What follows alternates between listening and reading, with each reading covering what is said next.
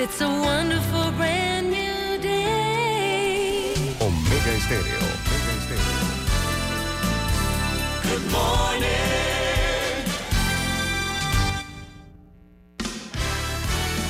La mejor franja informativa matutina inicia a partir de este momento con un análisis completo del acontecer nacional e internacional. Noticiero Omega Estéreo.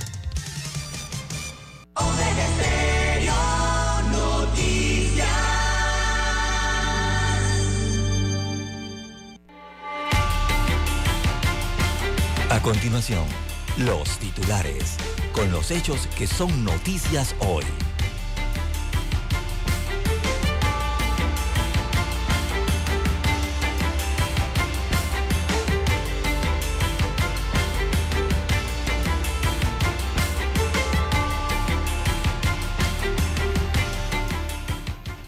Vicepresidente Carrizo renuncia a su cargo de ministro, inicia su carrera electoral. También tenemos Fir Quantum rendirá informes del último cuatrimestre de 2022 el día 14 de febrero. 40 años de prisión le dan como pena a un sujeto por femicidio. Panamá acumula 118 casos de viruela símica, solo dos son mujeres. Buques militares de Irán atracaron en Brasil a través del canal de Panamá. Estamos ante un gobierno indolente frente a los problemas nacionales, dice la profesora Maribel Gordón. También tenemos que uno de cada cinco panameños tiene intención de dejar el país. El CID prevé un crecimiento económico para Panamá de 4 a 5%.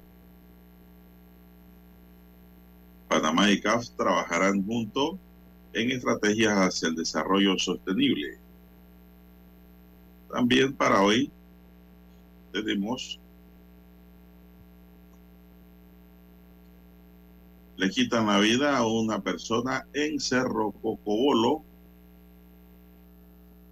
eso es en San Miguelito.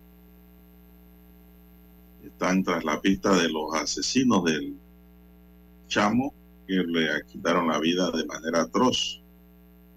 Venezolana se iba a tirar del puente la cinta costera. Al final, pues las unidades de rescate pudieron detener el acto. También tenemos Tribunal Electoral le suspende subsidio a RUC.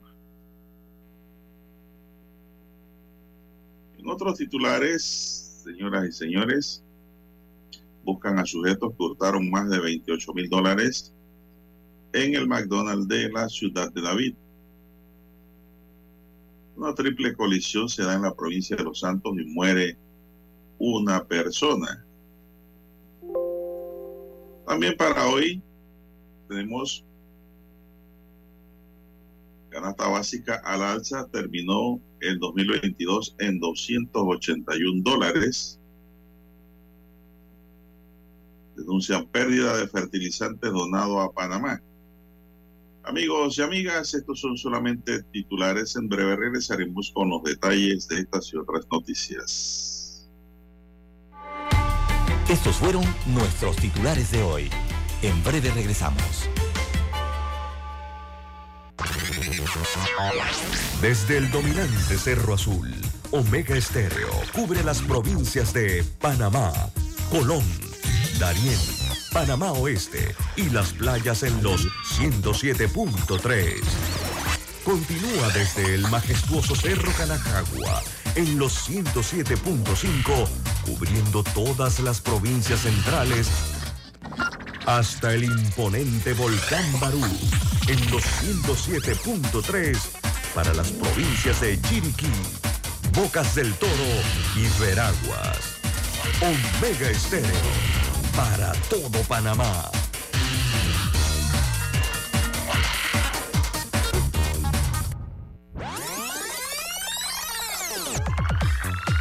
Omega Stereo tiene una nueva app. Descárgala en Play Store y App Store totalmente gratis. Escucha Omega Stereo las 24 horas donde estés con nuestra nueva app. 7:30 AM. Infoanálisis, con entrevistas y análisis con los personajes que son noticia. La mejor franja informativa matutina está en los 107.3 FM de Omega Estéreo, cadena nacional.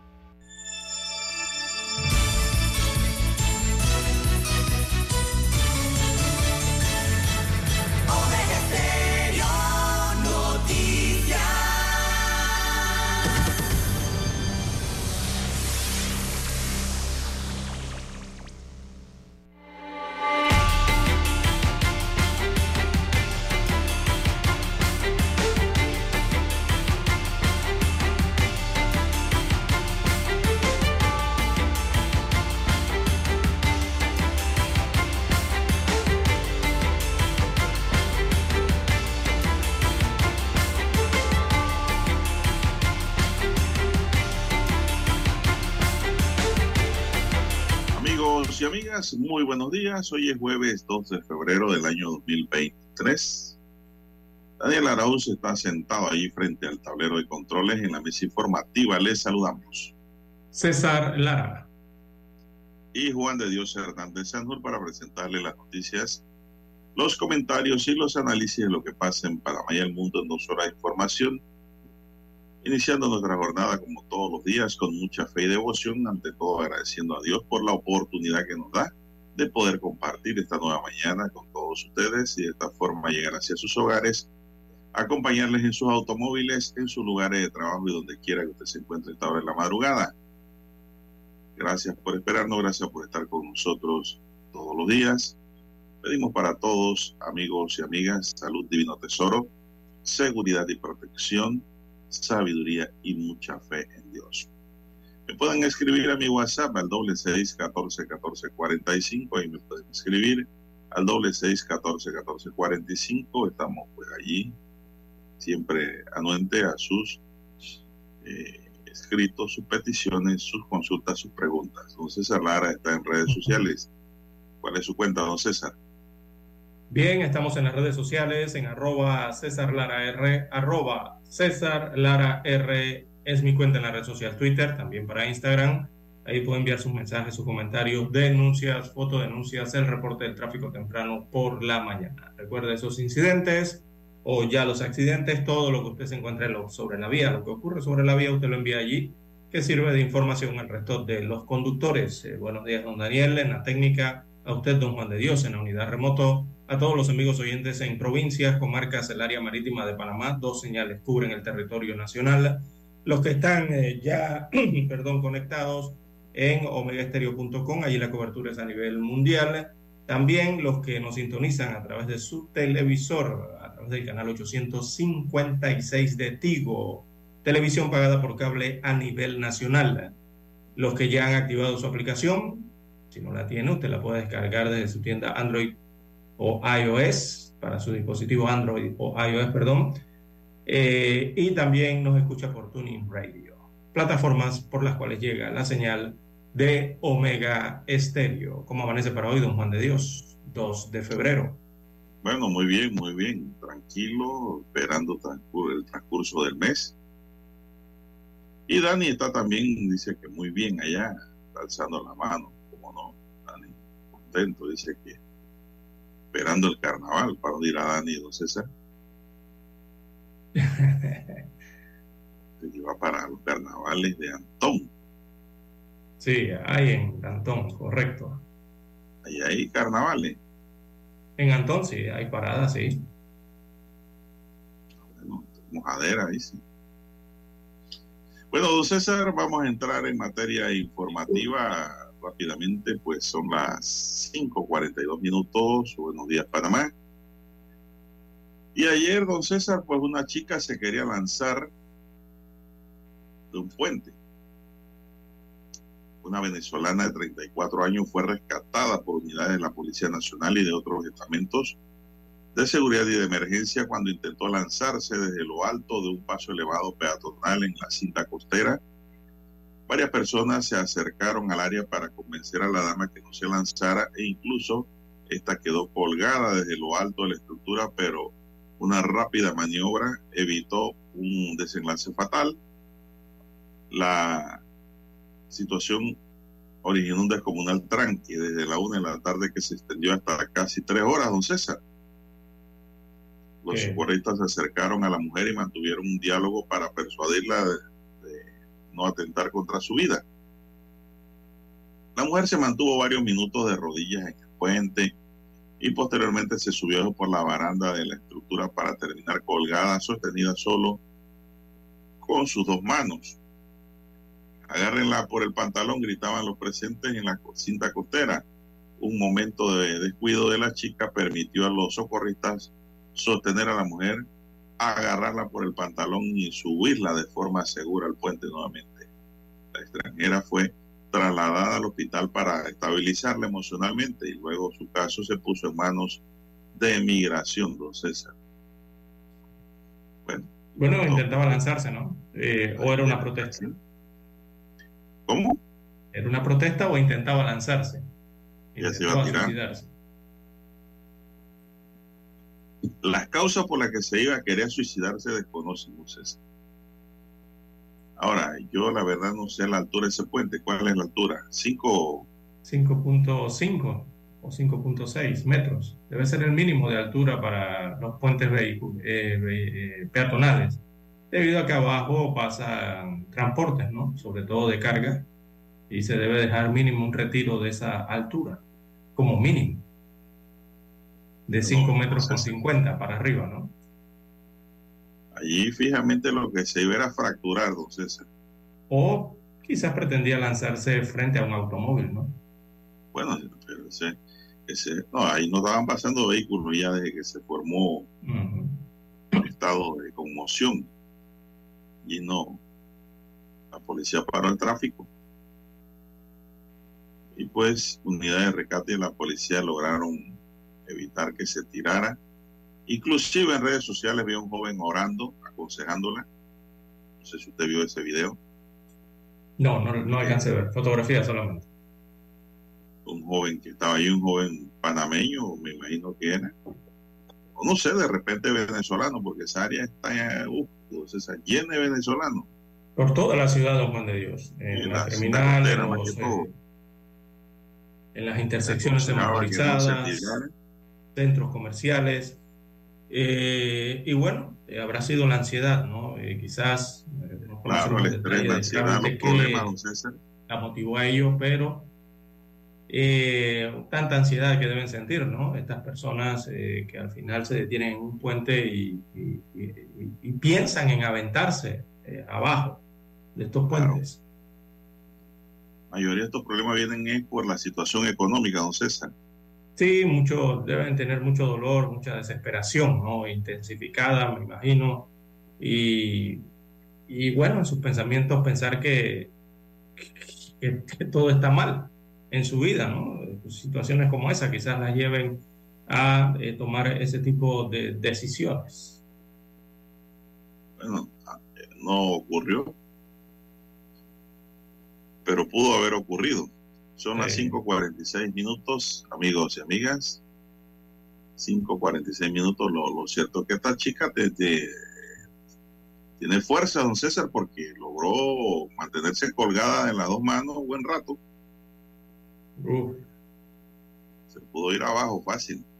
Bueno, Dani, vamos a hacer una pausa para regresar con más noticias. La mejor franja informativa matutina está en los 107.3 FM de Omega Estéreo. 5.30 AM. Noticiero Omega Estéreo. Presenta los hechos nacionales e internacionales más relevantes del día. 7.30 AM. Infoanálisis. Con entrevistas y análisis con los personajes que son noticia. De 8 y 30 a 9 y 30 de la mañana. Sin rodeos. Con Álvaro Alvarado. De lunes a viernes por Omega Estéreo.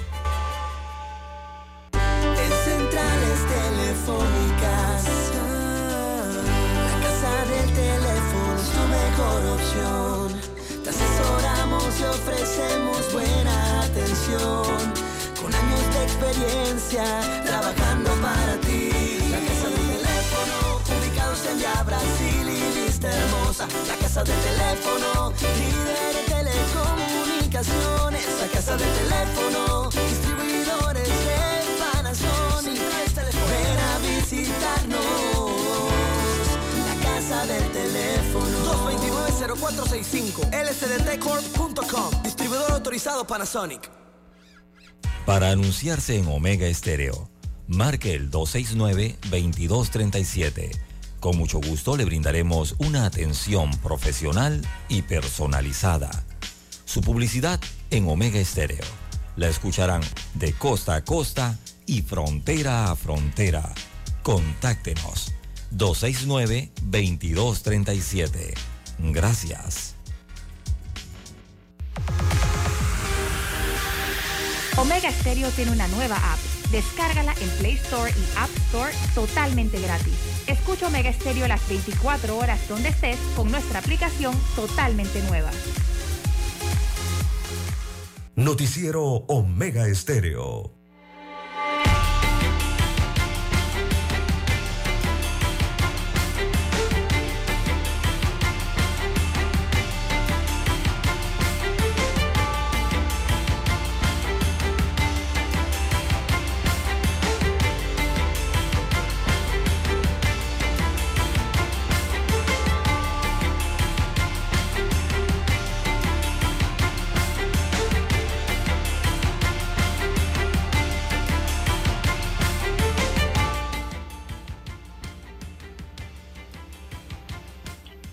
Amigos oyentes, las 5.51 minutos de la mañana en todo el territorio nacional.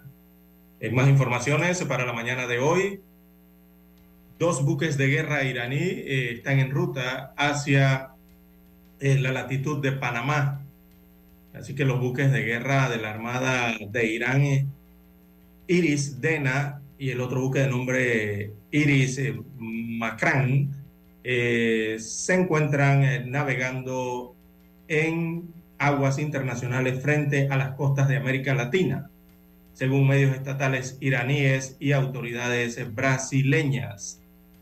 Así que los dos buques eh, recibieron el 13 de enero permiso para atracar en el puerto de Río de Janeiro entre el 23 y 30 de enero, según el Ministerio de Defensa de Brasil, reportó a la cadena CNN que sin embargo advirtió que no estaba claro si habían finalmente atracado o no en los puertos brasileños. En los próximos días la flotilla se dirigirá al canal de Panamá, según reportó la agencia iraní Tasnim, citando declaraciones del contraalmirante Sharam Irani. La 80 y la flota la flotilla compuesta por eh, el destructor IRSIS Dena y el buque de guerra IRIS Macrán se encuentran desde finales de septiembre del 2022 dando la vuelta al mundo con un mensaje de paz y solidaridad y al mismo tiempo para mostrar el creciente poder militar y naval de la República Islámica de Irán, de acuerdo con la agencia estatal iraní INRA. Eh, la presencia de los buques en América Latina también fue reportada por el contraalmirante Ahmed Ali Kaviani, segundo al mando de la Armada iraní, de acuerdo con las cadenas estatales Press TV. Si el DENA y el Macrán finalmente llegan a Panamá, eh, además lo harán en medio de otro conflicto diplomático, luego de que a mediados de enero la Autoridad Marítima de Panamá retirara su bandera a 136 buques vinculados a la empresa estatal National Iron Oil Company, por sus eh, siglas en inglés, eh, NIOC, de verdad, en español sería, eh, de acuerdo con agencia Reuters. Así que la decisión obedece a sospechas de que estos buques pudieran estar vinculados al financiamiento de grupos terroristas, dijo la autoridad marítima en un comunicado citado por Reuters en el contexto de las crecientes sanciones eh, de Estados Unidos de América a Irán. Así que estos buques están por América Latina y eh, según eh, señalaron entonces contraalmirantes iraníes. En los próximos días la flotilla se dirigiría eh, o se dirigirá, dirigirá perdón, al canal interoceánico de Panamá. Esto según reportan agencias de noticias desde Irán. Bueno, continúa la situación o se tensará un poco la situación eh, al respecto con este tránsito o la ruta que llevan estos buques iraníes. Bien, los tres magistrados del Tribunal Electoral acordaron suspender el subsidio electoral al Partido Cambio Democrático, dado que se le venció el plazo de los actuales delegados del colectivo sin que se haya elegido reemplazo en una convención nacional. La fecha límite para ellos era el 20 de enero de 2023. Se trata del acuerdo 3-1 del 23 de enero de 2023 y notificado ayer al presidente de Cambio Democrático, Rómulo Ruz, quien se ha resistido a dar continuidad al proceso de renovación en la dirigencia. La decisión de los magistrados Eduardo Valdés, Luis Guerra y Alfredo Junca se sustenta en el artículo 111, numeral 4 del Código Electoral. El edicto que notifica a fue presentado ayer en, a las oficinas de Cambio Democrático. El Tribunal Electoral fijó un subsidio de casi 13 millones de dólares al CD para las próximas elecciones. Así que pues se le suspende el subsidio, don César, y van a venir los problemas internos en cambio democrático, porque no va a haber dinero a lo interno de ese colectivo. Sí, esto, bueno, le apareció en un edicto de puerta, don Juan de Dios. Lo pusieron ahí en la puerta eh, en las eh, instalaciones del Partido Cambio Democrático ubicadas en Bellavista y en la avenida Federico Boyd. Eh, y es porque venció el plazo de los actuales delegados a la Convención Nacional. Así que el Tribunal Electoral cumplió entonces con eh, informarles de esta notificación, ¿no? Eh, visibles en las instalaciones del Partido Cambio Democrático, dirigidas a Rómulo Ruque en su condición de presidente y representante legal del colectivo. Fundamentan, como usted bien señala, esta decisión, para los que lo quieran eh, leer, está en el artículo 111 del numeral 4 del Código Electoral. Ahí se establece eh, cómo se distribuye y cómo se suspende el subsidio electoral. Avanzamos, son las 5.56 minutos. Una víctima fatal dejó un lamentable accidente ocurrido a eso de las 6 de la mañana de ayer en el sector del Ejido, en la vía que conduce hacia las tablas en la provincia de Los Santos. La víctima eh, fue Eugenio Batista, de unos 33 años, que viajaba en su vehículo tipo sedán, quien iba a laborar a las tablas cuando impactó la parte trasera de un camión. Batista murió de forma instantánea dentro de su vehículo, mientras que los ocupantes de un tercer auto, un 4x4, resultaron con heridas, siendo necesario su traslado en ambulancia a recibir atención médica. El accidente se dio cerca de las instalaciones de la cadena de frío, de donde se presume salía el camión. Extraoficialmente se conoció que primeramente se dio una colisión entre el camión y el vehículo 4x4 y posteriormente la víctima impactó contra el camión detenido debido al primer accidente. Batista, que era un ingeniero de profesión, viajaba de Chitre hacia las tablas para acudir a su trabajo en el Instituto de Seguro Agropecuario y se conoció que al momento del fatal accidente él viajaba solo. Unidades de los bomberos de Los Santos acudieron al sitio para atender el accidente y tras la llegada del Ministerio Público liberar el cuerpo de la víctima que quedó entre los hierros retorcidos del automóvil. Usuarios de la vía indicaron que en horas de la mañana la visibilidad de la vía es limitada debido a la posición del sol, lo que hace que muchos conductores terminen encandilados, lo que también podría provocar accidentes, por lo que la velocidad es un factor importante en estos casos. Con este fallecimiento totalizan dos víctimas por accidente de tránsito en Los Santos en el primer mes del año 2023. Bueno, ya ayer era primero. Miércoles era 31 eh, primero.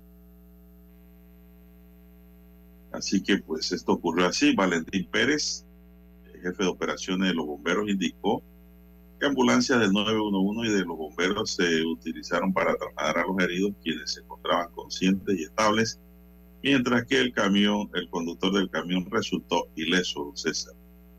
Y viene la investigación ahora. La investigación de la causa, primero el accidente, después del fallecimiento de este ingeniero que iba para su trabajo, César. Lamentable el hecho. Bien, son las seis en punto de la mañana. Vamos a hacer una pausa, Dani. Vamos a escuchar nuestro himno nacional.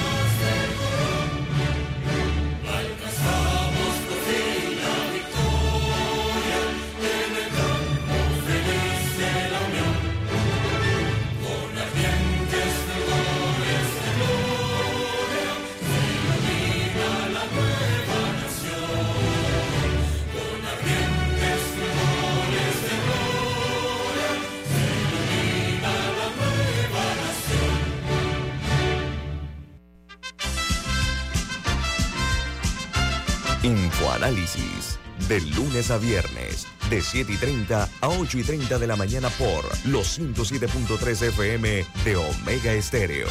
Con Guillermo Antonio Adames, Rubén Darío Murgas, Camila Adames Arias y Milton Enríquez. Infoanálisis. El programa para gente inteligente como usted.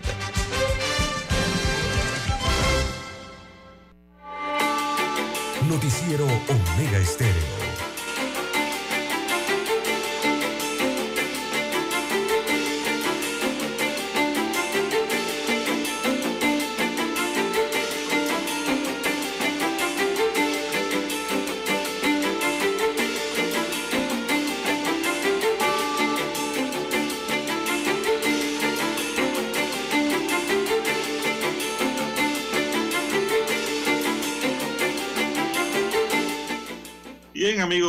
Son las seis, dos minutos, seis, dos minutos, avanza la mañana ya.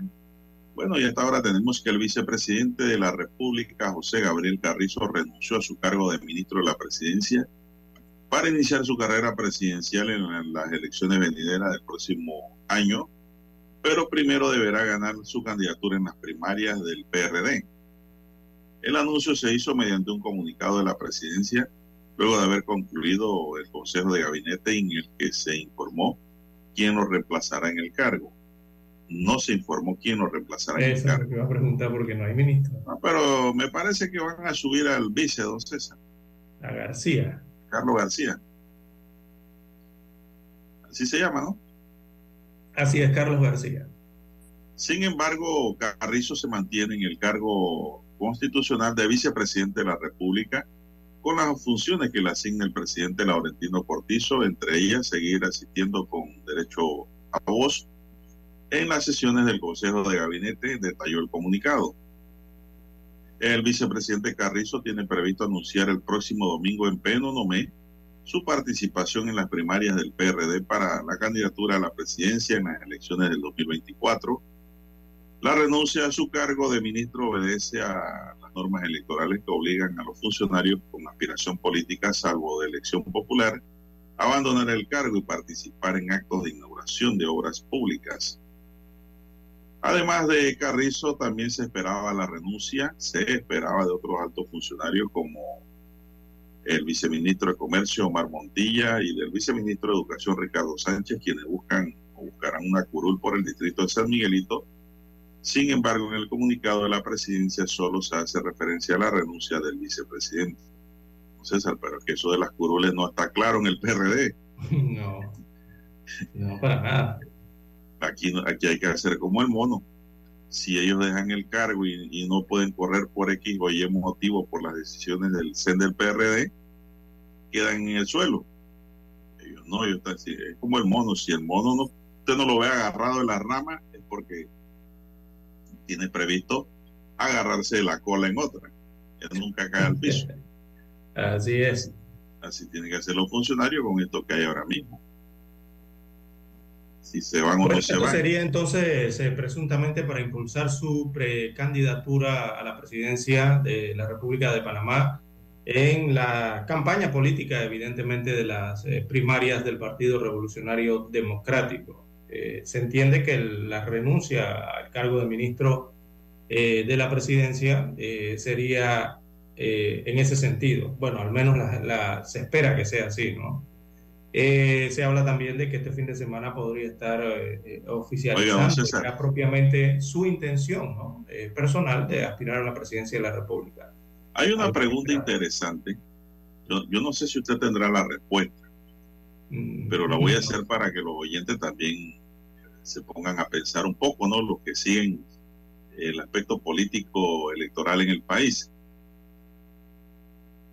Aquel que no aspira a ir a unas primarias, don César, tiene que renunciar del eh, de la posición.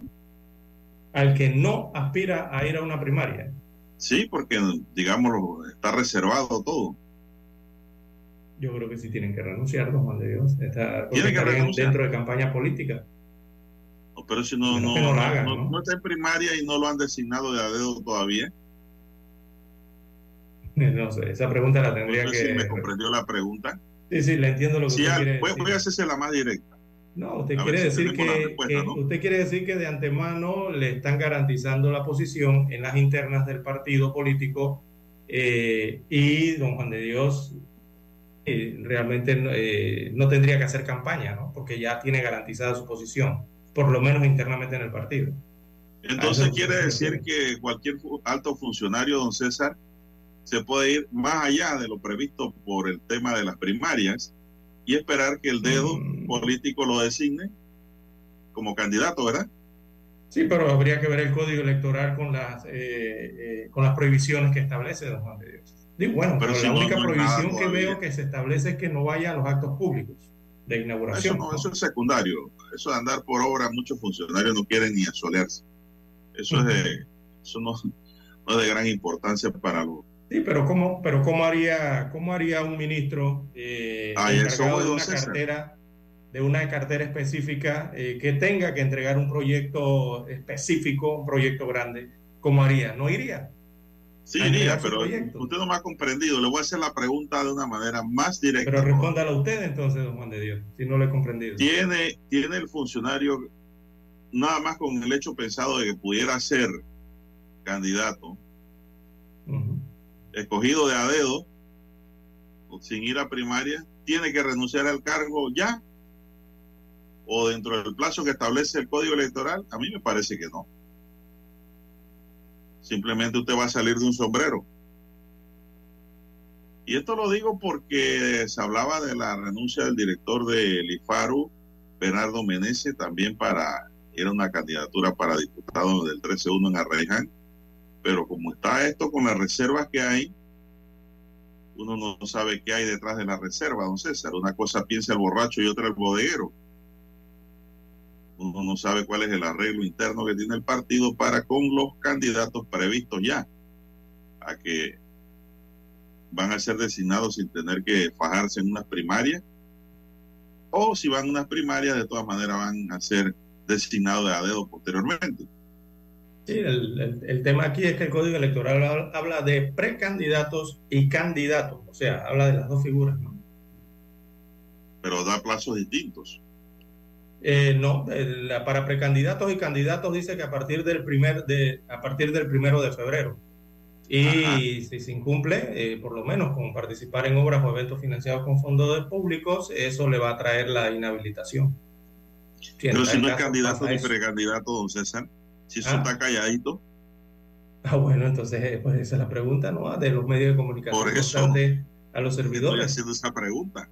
Bueno, si eso lo mantienen calladito y en secreto, pero yo sé que de yo voy a ir de a dedo después, yo me mantengo en el cargo. Y voy a obras y voy a todos lados. ¿Y quién me puede sancionar? Nadie. La ley dice que desde el primero de febrero. Para el que aspira, don César. Yo le entiendo lo que usted quiere decir, que la mantiene en silencio y, y antes de que llegue el periodo para las postulaciones, usted lo anuncia. Pero el código electoral habla desde el primero de febrero a precandidatos. Pero esos son a los que van a la contienda. Y los que no van a la contienda que se mantienen en silencio. Para eso no hay nada en el código, César, porque es una decisión interna del. Bien, son las seis, diez minutos, señoras y señores. Dice que estos cambios en el gobierno del presidente Laurentino Cortizo se han estado esperando desde hace semanas, ya que por orden del propio mandatario de la República, todo funcionario del PRD que pretende ser candidato tenía hasta el 15 de enero de 2023 para presentar su renuncia al cargo que ocupa. Ahora yo entiendo por qué muchos no renunciaron, don César. Porque venían las reservas. Pero lo que sí está establecido en el Código Electoral y debe ser cumplido es la prohibición a todos los precandidatos y candidatos de partidos desde ayer, primero de febrero, hasta el domingo 5 de mayo de 2024 de participar en eventos de inauguración de obras públicas o en actividades financiadas con fondos públicos que incluyen las obras financiadas por el Estado bajo la modalidad de llave en mano y de hacerlo será inhabilitado conforme al procedimiento establecido en la norma electoral. Así es, recordemos que, bueno, eh, don Juan de Dios, hay cargos de elección popular, electos, valga la redundancia. Eh, uno de ellos es el del cargo de presidente y vicepresidente, en este caso el vicepresidente, ¿no? Por eso sigue con sus funciones asignadas por el libro constitucional. Eh, eso no se lo puede quitar nadie, ¿no? fue electo vicepresidente. Habrá que ver los otros cargos, don Juan de Dios, de elección popular hacia diputados. Eh, que tienen que ver con alcaldías y también con representaciones de corregimiento. Sobre todo algunos de estos cargos que han sido los designados. Los de elección popular no tienen, no tienen problema.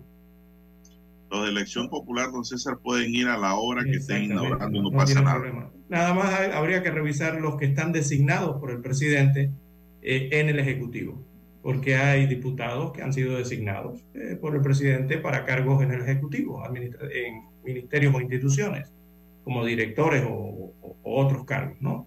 Así también hay, sobre todo principalmente en la Asamblea Nacional. Son las seis, doce minutos, don César. Eh, Dani, vamos a hacer una pequeña pausa y regresamos.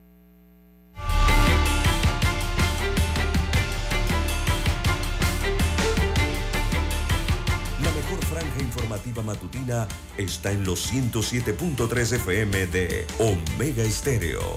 5.30 AM. Noticiero Omega Estéreo. Presenta los hechos nacionales e internacionales más relevantes del día. 7.30 AM. Infoanálisis. Con entrevistas y análisis con los personajes que son noticia. De 8 y 30 a 9 y 30 de la mañana. Sin rodeos. Con Álvaro Alvarado. De lunes a viernes. Por Omega Estéreo.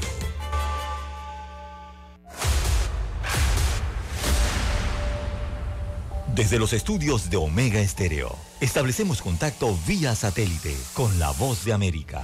Desde Washington, presentamos el reportaje internacional.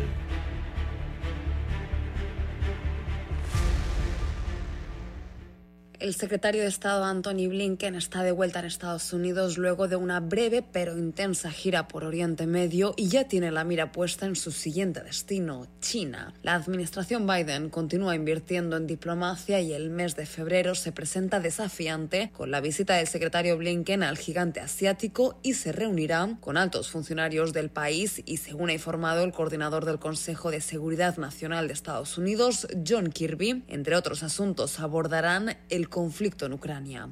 Luego de meses de creciente tensión entre Washington y Pekín, Blinken buscará restaurar la comunicación entre ambos gobiernos sobre asuntos que consideran de interés, como la situación de los ejércitos de ambos países y el cambio climático. Estos temas quedaron en un segundo plano luego de que meses atrás China manifestó su descontento por la visita de la entonces presidenta de la Cámara de Representantes, la demócrata Nancy Pelosi, a Taiwán, una isla que la administración Xi reclama como parte de su territorio. Y es que en repetidas ocasiones el jefe de la diplomacia estadounidense ha destacado la necesidad de actuar unidos frente a los desafíos globales. El denominador común de estos esfuerzos es el simple hecho de que ninguno de nosotros puede enfrentar estos retos solo.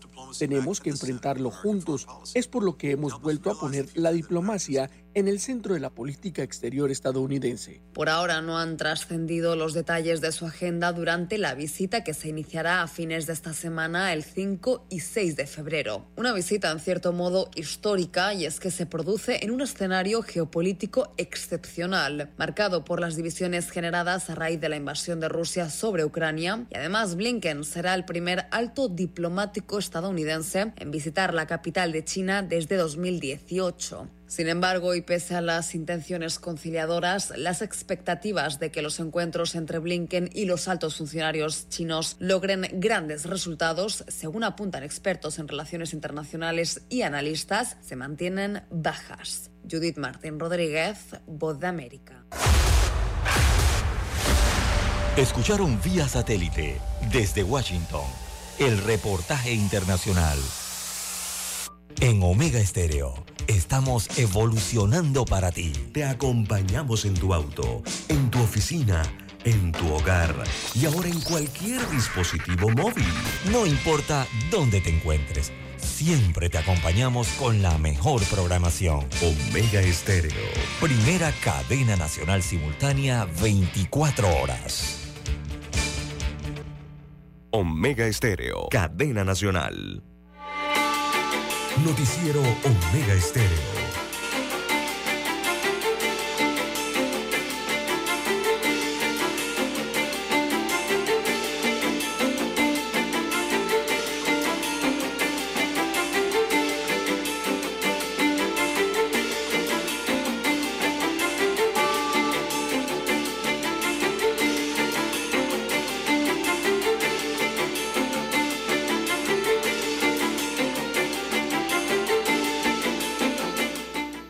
Bien, son las seis diecisiete minutos.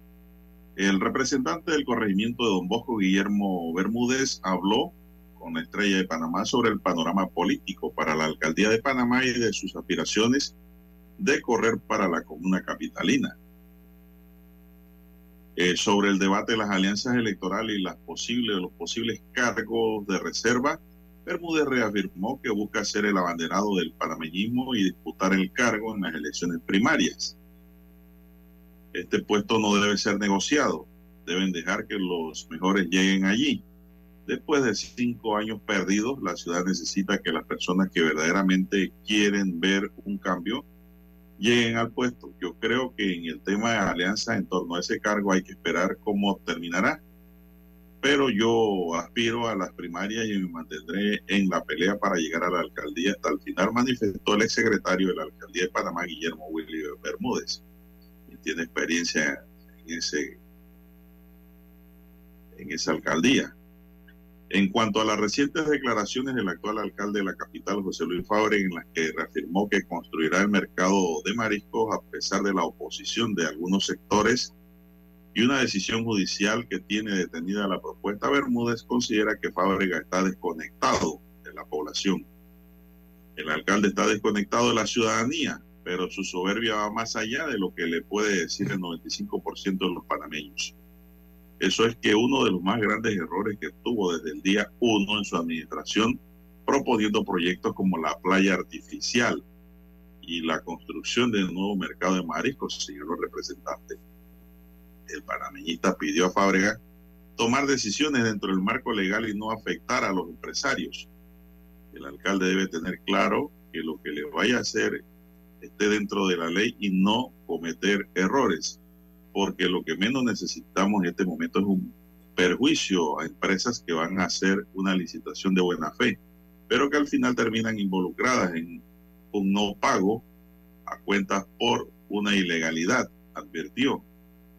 Sobre la crisis de la basura en la ciudad capital, dijo que aunque la recolección de desechos no es responsabilidad de la alcaldía de Panamá, la entidad debería ejecutar planes para asumir una postura ante esta situación con el presupuesto de descentralización. Si el alcalde entendiera sus responsabilidades reales, sus funciones y que la basura en algunos sectores de Panamá Norte y del Este se han convertido en un problema de salud pública, él estaría invirtiendo en la recolección de basura, puntualizó Bermúdez. Reiteró que la alcaldía tiene los fondos para tomar medidas, pero por intereses ajenos no lo está haciendo, denunció el representante de Don Bosco, César. Bien, don Juan de Dios, bueno, en la alcaldía, para agregarle al representante de Don Bosco, hay otra situación que eh, ha estado llamando mucho la atención esta última semana, eh, o bueno, yo diría el último mes, desde que arrancó el año 2023, el 2 de enero específicamente, cuando abrieron las oficinas públicas, ¿no? El día 2 de enero. Y es, don Juan de Dios, que cada día son más los contribuyentes del municipio de Panamá que reportan el aumento de los impuestos municipales. No es ni uno ni dos, eh, son decenas eh, de ciudadanos, eh, de, los pagadores que aquí en la, comuna capitalina, que se han quedado sorprendidos al momento de ir a pagar los impuestos municipales, don Juan de Dios, y continúan denunciando que no han sido ¿Sí? Bien, son las seis veintiún minutos. Bueno, pasamos a otra materia a esta hora, don César. Eh, una acción contra... De las subidas tarifarias. Eh, en otra nota, don César, una acción en contra de todo aquel que resulte responsable por el presunto delito contra la administración pública en la modalidad de peculado en perjuicio del Estado fue presentada por el veterano abogado Guillermo Willy Cochés. Según Cochés, la denuncia penal en la Procuraduría General de la Nación se da por la pérdida de una donación del Reino de Marruecos que consistía en 2.8 toneladas métricas de fertilizantes NPK 122414, supuestamente para ser entregadas a precios muy cómodos a los agricultores panameños. La donación se hizo a final del gobierno de Ricardo Martinelli y la recibió el gobierno de Juan Carlos Varela. En la demora de sacar la carga del puerto de Manzanillo hubo que pagar casi un millón de dólares a la mercante por el almacenaje de ese fertilizante que nunca apareció, señaló Cochés. La carga se transportó en 141 contenedores de 20 pies empacados empacados en 56.400 bolsas de 50 kilogramos. Marruecos pagó el costo y el flete de la donación, estimados en 4 millones de dólares. Agregó que desde el 22 de octubre pasado ha presentado al ministro Augusto Valderrama ministro del MIDA una solicitud de información que no le han querido contestar. Por ende, su deseo de saber, al igual que la población, quién fue el beneficiario final de la tremenda donación de fertilizantes y a dónde fue a parar. La respuesta que ofreció el Ministerio de Desarrollo Agropecuario el año pasado fue que por el momento no se puede dar información al respecto, porque para ello se requiere una investigación de parte de las autoridades y son ellas las que deben darla.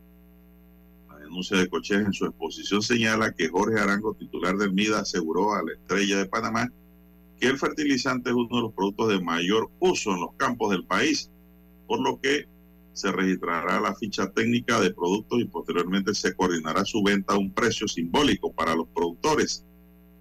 En una consulta telefónica realizada ayer, el exministro del MIDA, Jorge Arango, contestó, lo que sí te puedo adelantar es que cuando llegamos al ministerio nadie tenía idea de esa donación hecha durante el gobierno de Martinelli, hasta que se notificó al MIDA que se iba a almacenar. Añade que el producto fue vendido por el precio del costo de almacenaje a los productores a través del Banco de Desarrollo Agropecuario y que no se perdió nada. Esto dice el ex titular del ramo, don César. Pero eh, ahora será el Ministerio Público que tendrá la investigación, don César, con esta denuncia. Así que esperemos que pronto inicie el Ministerio Público la apertura de la carpetilla para recabar los primeros informes, primero para determinar si hubo algún tipo de lesión patrimonial, si hubo algún delito allí, y luego, pues si lo hay, eh, entonces buscar a los autores. De no haber nada, bueno, allí termina la denuncia, don César, y la preocupación, pues, del abogado Guillermo Cochés. Y que debe ser preocupación de todos porque ahí se gastó dinero de nuestros fondos, don César, de lo que todos los días que estamos pagando impuestos ahí se gastó dinero del Estado. Son las 6.25 minutos. ¿Qué más tenemos, don César? Eh, 6.25 minutos de la mañana. Ahora sí me escucha, ¿no? Sí. Bien, las 6.25, 6.25 minutos de la mañana en todo el territorio nacional. Bueno, será el Ministerio Público entonces el encargado de realizar estas investigaciones de estos fertilizantes donados hace años a Panamá y que hasta ahora entonces salen a relucir don Juan de Dios. Eh, en cuanto al tema de la alcaldía de Panamá que tratábamos anteriormente, antes de que se cortara la comunicación, eh, señalaba don Juan de Dios que adicional a lo que ha dicho el representante de don Bosco Bermúdez, eh, aquí en Panamá hay reportes y cada vez son más los reportes de los contribuyentes que señalan un aumento de los impuestos municipales desde el mes pasado. Eh, señalan que han quedado sorprendidos eh, debido a, que han ido a pagar sus impuestos mensuales en el municipio y han recibido hasta un 100% de aumento eh, en, los montos, en los montos de los impuestos en la alcaldía de Panamá. Muchos están preocupados por esta situación. Los pagadores acá de la ciudad capital vienen denunciando que al menos ellos no han sido informados de las subidas de estos impuestos o de estas tarifas o de estos tributos eh, antes de que entraran en vigor. Eh, por lo menos es la, denuncia constante que hay eh, por parte de los contribuyentes capitalinos. El municipio de Panamá hasta el momento no ha emitido ningún comunicado al respecto de alguna explicación de si aumentaron las tasas o no, si se aumentaron los cuadros o no, donde se pagan los impuestos, ¿no? o alguno de los rubros. hasta el momento se desconoce, pero cuando el río suena Don Juan de Dios, y en este caso las piedras que trae ese río son bastantes, porque son muchos los que se están quejando de esto, es porque algo está pasando entonces con los impuestos municipales a partir de este año 2023, año preelectoral. Eso por una parte, Don Juan de Dios, y lo otro es que eh, hay varios candidatos. La alcaldía de Panamá no simplemente es eh, Willy Bermúdez, eh, como ha señalado el propio representante de corregimiento y también lo ha prácticamente oficializado el presidente del partido panameñista José Isabel Blandón. También recordemos que José Toto Álvarez, que es el presidente del Partido Independiente Alternativa Social, este es el partido País, eh, ellos se mantienen firmes todavía eh, con miras a una posible alianza opositora y dentro de ella ellos eh, se mantienen firmes también en su candidato. Ellos van a proponer a Raúl Ricardo Rodríguez, conocido abogado aquí en Panamá, para la alcaldía o el municipio de Panamá. Todo eso dependerá entonces de las alianzas que se resuelvan entre estos colectivos eh, eh, políticos. Eh, también recordemos, realizando metas habla de una alianza con cambio democrático, por lo menos así se estila, y suena para el cargo en la alcaldía de Panamá la actual diputada, perdón, de cambio democrático, Génesis Arjona, aunque todavía eso no se ha oficializado. Todo eso está en veremos cuando se realicen las alianzas. ¿Por qué? Porque también del partido Cambio Democrático, recordemos que anunció su aspiración el actual diputado por el Chorrillo, que es Sergio Galvez, conocido en el mundo político como Cheyo. Él también anunció que correría para la alcaldía, pero por el partido de Realizando Metas. Eh, también eh, por el Partido Revolucionario Democrático, José Luis Fábrega aspira nuevamente a ser candidato a la alcaldía capitalina y así a tratar de reelegirse, ¿no? Eh, es la situación de, que se está viviendo también a lo interno del Partido Revolucionario Democrático con las reservas eh, de ciertos cargos eh, de elección popular en las primarias o las internas de ese colectivo. ¿Y por qué lo digo? Porque también Héctor Brands, que es el actual director general del, del PAN Deportes y también diputado por Caledonia, circuito 8-3 en este caso, eh, también podría aspirar a ser abanderado de ese colectivo político PRD para la comuna capitalina. Por allí en los corrillos políticos de Juan de Dios también suena el exdiputado y él actualmente es secretario general de la Asamblea Nacional. Él es Kivian Panay. También suena por allí como uno de los que podría estar buscando en esta ocasión es, ser candidato para la alcaldía de Panamá por el Partido Revolucionario Democrático. Por eso es que hay eh, tanta, eh, eh, tanta situación, tanta implosión interna dentro del PRD con esto de las reservas. Mire, allí ya nada más le leí tres aspirantes a un solo cargo en, en, una alcaldía, don Juan de Dios. ¿Y dónde deja a ellos Brands y Panay. Y yo creo que se me quedan todavía dentro del PRD. Entre los independientes eh, también suena la postulación de eh, otro diputado de la Asamblea Nacional, pero en este caso por la vía independiente de don Juan de Dios o de libre postulación. Allí eh, su aspiración ha sido clara, la del independiente Edison Bros, que ha recogido una cantidad interesante de firmas de respaldo de don Juan de Dios, según los conteos ¿no? de, el Tribunal Electoral en las últimas semanas, precisamente a la aspiración de eh, la comuna capitalina. Iván Blaser, estanciol, también está allí en esa carrera, al igual que Luis Casís y Luis Pinedo. Son algunos de los que suenan entonces en esa carrera para la silla del municipio de Panamá. Bien, amigos oyentes, hay que hacer la pausa para escuchar los periódicos. Omega Estéreo, cadena nacional. Para anunciarse en Omega Estéreo, marque el 269-2237. Con mucho gusto le brindaremos una atención profesional y personalizada. Su publicidad en Omega Estéreo. La escucharán de costa a costa y frontera a frontera. Contáctenos 269-2237. Gracias. 730 AM Infoanálisis, con entrevistas y análisis con los personajes que son noticia. La mejor franja informativa matutina está en los 107.3 FM de Omega Estéreo, cadena nacional. Desde los estudios de Omega Estéreo, establecemos contacto vía satélite con la voz de América. Desde Washington, presentamos el reportaje internacional.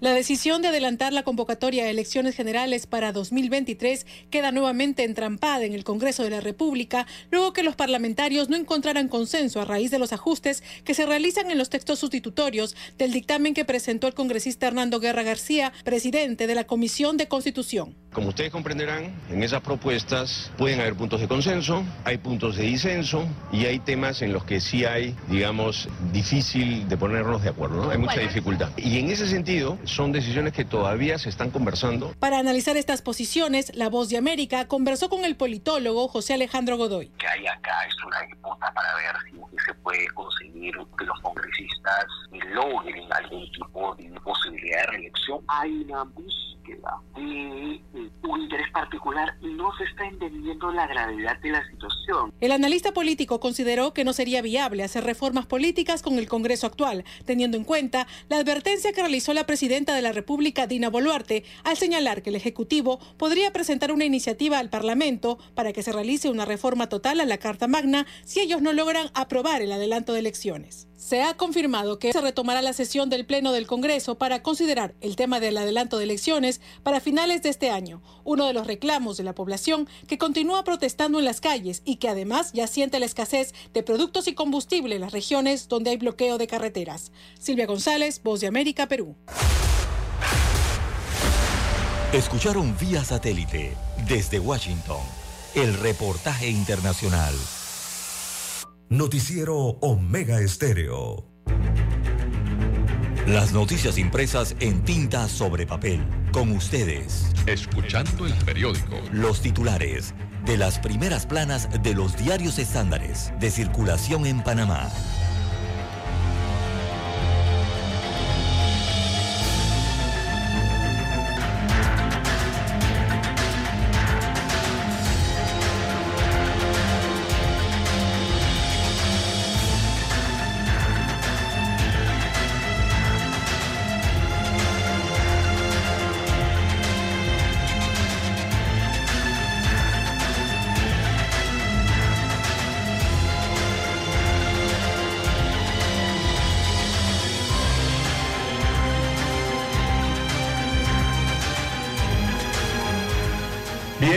Oyentes, el diario La Prensa titula para este jueves 2 de febrero del año 2023, Economía habría crecido más de 6.4% en el año 2022.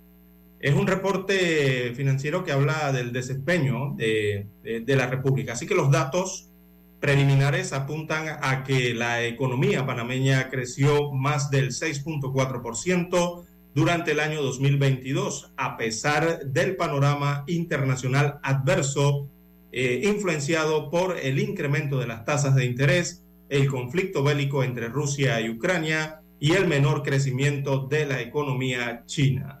Así que a pesar del crecimiento de dos dígitos reportados hasta septiembre del año pasado, el sector hotelero y la construcción no han regresado a los niveles del año 2019. También titula el diario La Prensa para hoy, Carrizo ya no es ministro. Se agita la carrera en el PRD. Es un tema de las elecciones para el año 2024, un día después de que el vicepresidente José Gabriel Carrizo se negara a hablar de su renuncia al Ministerio de la Presidencia para anotarse a la carrera por la candidatura presidencial del Partido Revolucionario Democrático PRD, el presidente Laurentino Cortizo confirmó Carrizo renunció al puesto a partir de, de, ayer miércoles. Destaca hoy el reporte del diario La Prensa. Señala que en un comunicado de la presidencia se informó que Carrizo se mantiene en el cargo constitucional de vicepresidente con las funciones que le asigne el presidente. También para hoy, obras en el Parque Norte se extenderán hasta el año 2024. Tiene que ver con los gobiernos locales esta información. Eh, el municipio de Panamá presentó dos adendas a la Contraloría General de la República. Esto para reiniciar las obras del Parque Norte en el corregimiento de Chilibre. Así que la primera adenda es para extender el tiempo de la obra hasta el 30 de junio del año 2024 y ya fue aprobada. La otra adenda es para la cesión del contrato. o sea, van a cambiar de empresa.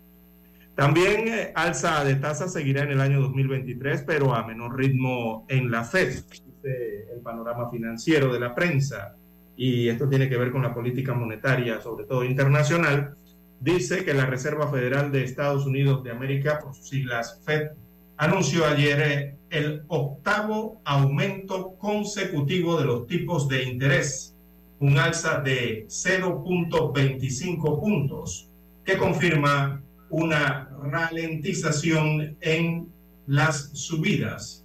Eh, con esta alza menor que las subidas previas, los tipos eh, se sitúan en 4.5% y el 4.75%, la cifra más alta desde el año 2007, por lo menos registrada en eh, los tipos de intereses. Bien, en más títulos del diario La Prensa para hoy, veamos panorama, la página 4A, Tribunal ratifica condena a Richard Pfeiffer. También mejorar la cobertura vacunal, el reto en el año 2023. En la plana de deportes, Tom Brady se retira y ahora sí es para siempre, según dijo. En la sección Vivir Más aparece una hermosa panameña, eh, bueno, una hermosa dama aquí, se llama Anubis Osorio. Ella es la nueva reina del Carnaval de Panamá 2023 por lo menos del carnaval capitalino, destaca el diario La Prensa.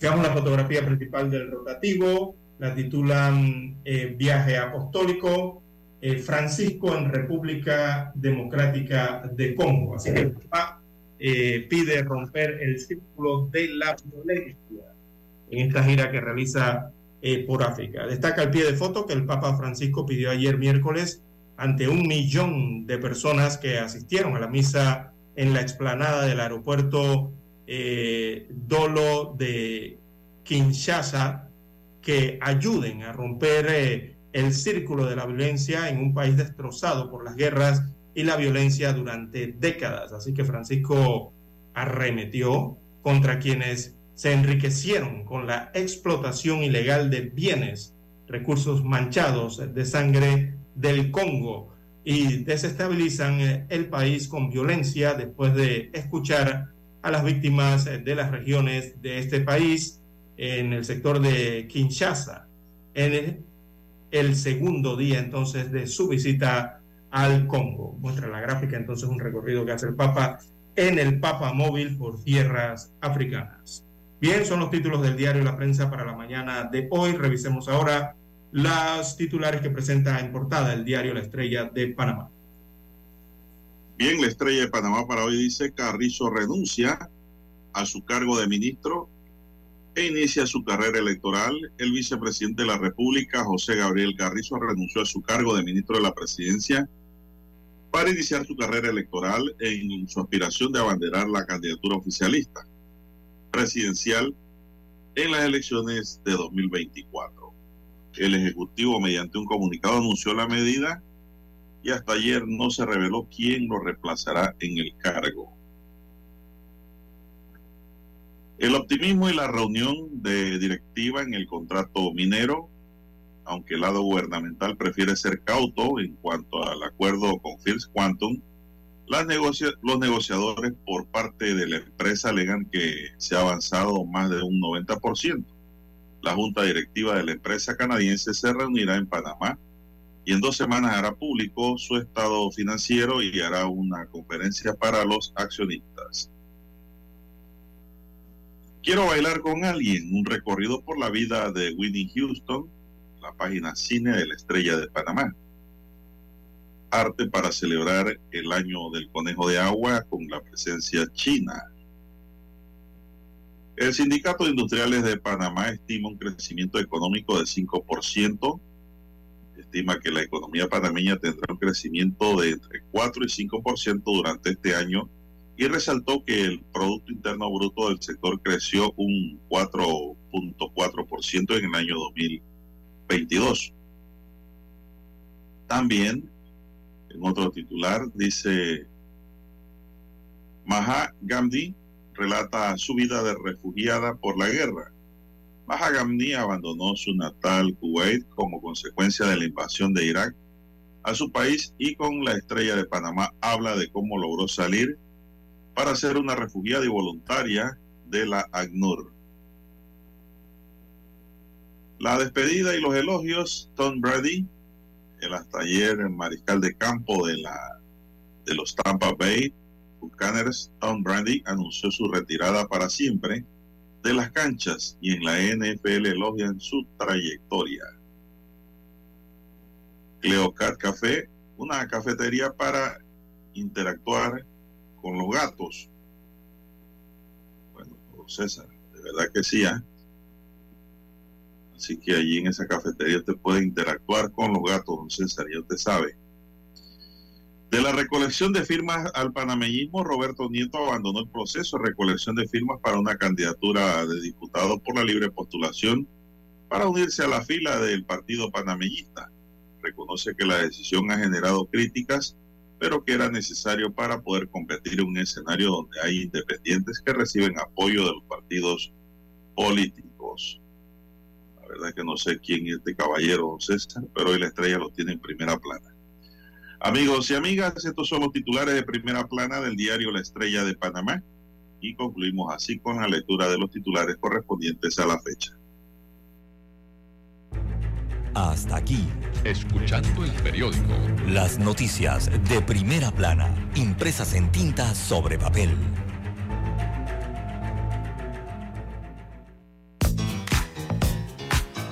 Desde el dominante Cerro Azul en los 107.3. 107.3. Continúa por el majestuoso Cerro Canajagua en los 107.5 para provincias centrales. Hasta el imponente Volcán Barú. En los 107.3. Transmite Omega Estéreo, cadena nacional simultánea. Noticiero Omega Estéreo. Desde los estudios de Omega Estéreo, establecemos contacto vía satélite con la voz de América. Desde Washington, presentamos el reportaje internacional.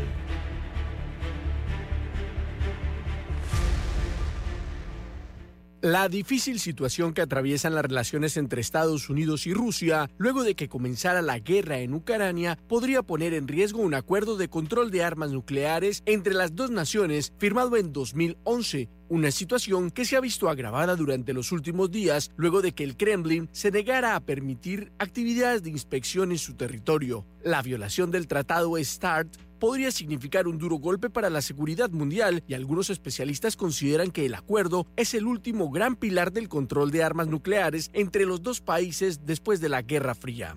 Estados Unidos y Rusia actualmente poseen en conjunto cerca del 90% de las ojivas nucleares del mundo. La más reciente prórroga del tratado START le da validez hasta 2026 y limita la cantidad de ojivas nucleares estratégicas que estas dos naciones pueden desplegar, así como la cantidad de misiles terrestres, submarinos y bombarderos para lanzarlas. Un portavoz del Departamento de Estado de los Estados Unidos dijo a la agencia de noticias Reuters textualmente, la negativa de Rusia a facilitar las actividades de inspección impide que Estados Unidos ejerza derechos importantes en virtud del tratado y amenaza la viabilidad del control de armas nucleares entre Estados Unidos y Rusia. El funcionario agregó que el nuevo tratado START sigue siendo de interés para la seguridad nacional de Estados Unidos. Las conversaciones para un nuevo tratado nuclear entre ambas naciones debió realizarse a finales de 2022 en Egipto, pero la situación política actual y la guerra en Ucrania obligó a que la reunión fuera pospuesta sin fecha definida.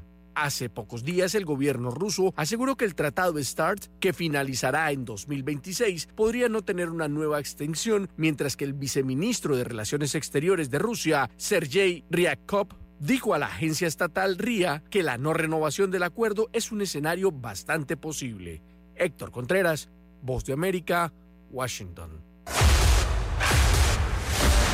Escucharon vía satélite desde Washington el reportaje internacional.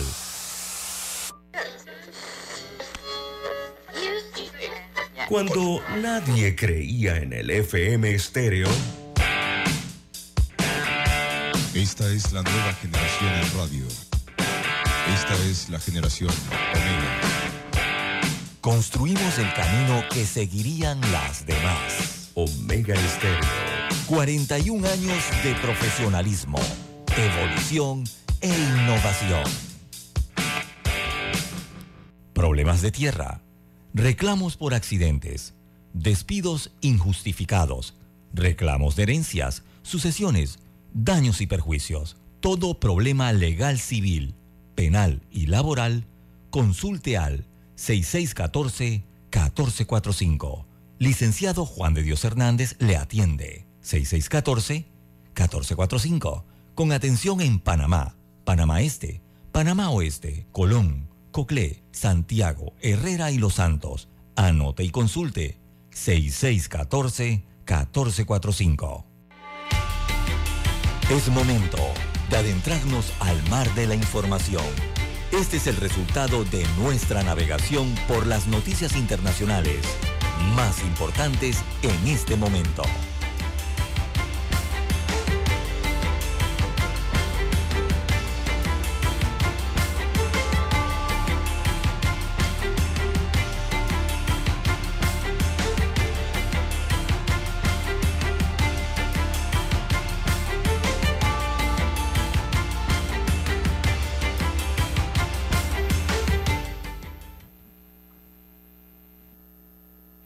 Bien, amigos, las 6.50 minutos de la mañana, 6.50 minutos de la mañana en todo el territorio nacional.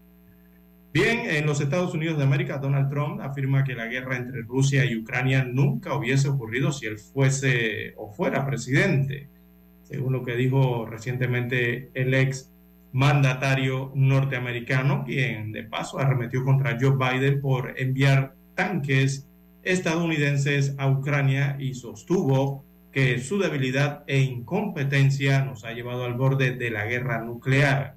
Esto de acuerdo a nuevas declaraciones eh, de eh, Donald Trump, que publicó también una serie de videos cortos en los que aboga por una desescalada militar en la guerra allá en Ucrania y asegura que ese conflicto nunca se habría, habría producido bajo su presidencia. Vamos a citarlo.